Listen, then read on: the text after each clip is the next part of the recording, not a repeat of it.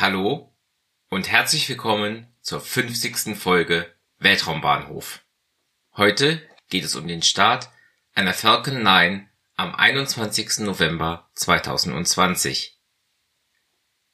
Die Falcon 9 ist eine zweistufige Rakete der amerikanischen Firma SpaceX. Sie ist 70 Meter hoch, 3,7 Meter im Durchmesser und wiegt etwa 550 Tonnen.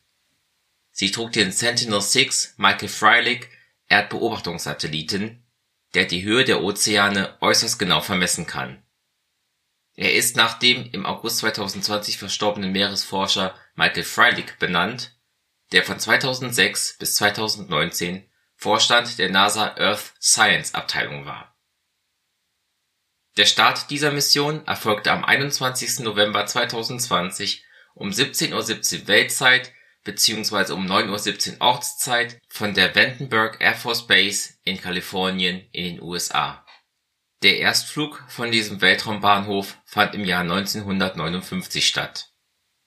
Beim Start der Falcon 9 zünden neun Merlin 1D Plus Triebwerke und verbrennen hochreines Kerosin und Flüssigsauerstoff. Hierbei entwickeln sie für etwa zweieinhalb Minuten etwa 7600 kN Schub die zweite Stufe verbrennt in einem vakuumangepassten Merlin-1D-Plus-Triebwerk ebenfalls Kerosin und Sauerstoff und erzeugt dabei 934 kN Schub. Die Falcon 9 ist eine teilweise wiederverwendbare Orbitalrakete. Die erste Stufe trug die Bezeichnung B-1063 und flog hier zum ersten Mal.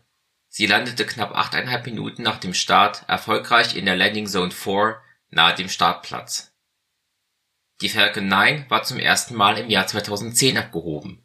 Die aktuelle Version namens Block 5 fliegt seit 2018.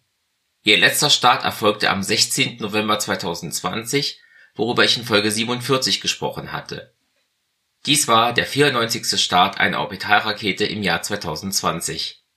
Seit dem letzten Start der Electron aus Folge 49 waren ein Tag, 15 Stunden und 33 Minuten vergangen das war's dann für heute. In den Show Notes findet ihr Links zum Podcast, zum Netzwerk Schwarz 0 FM und zu Möglichkeiten, mich zu unterstützen. Danke fürs Zuhören und bis zum nächsten Mal bei Weltraumbahnhof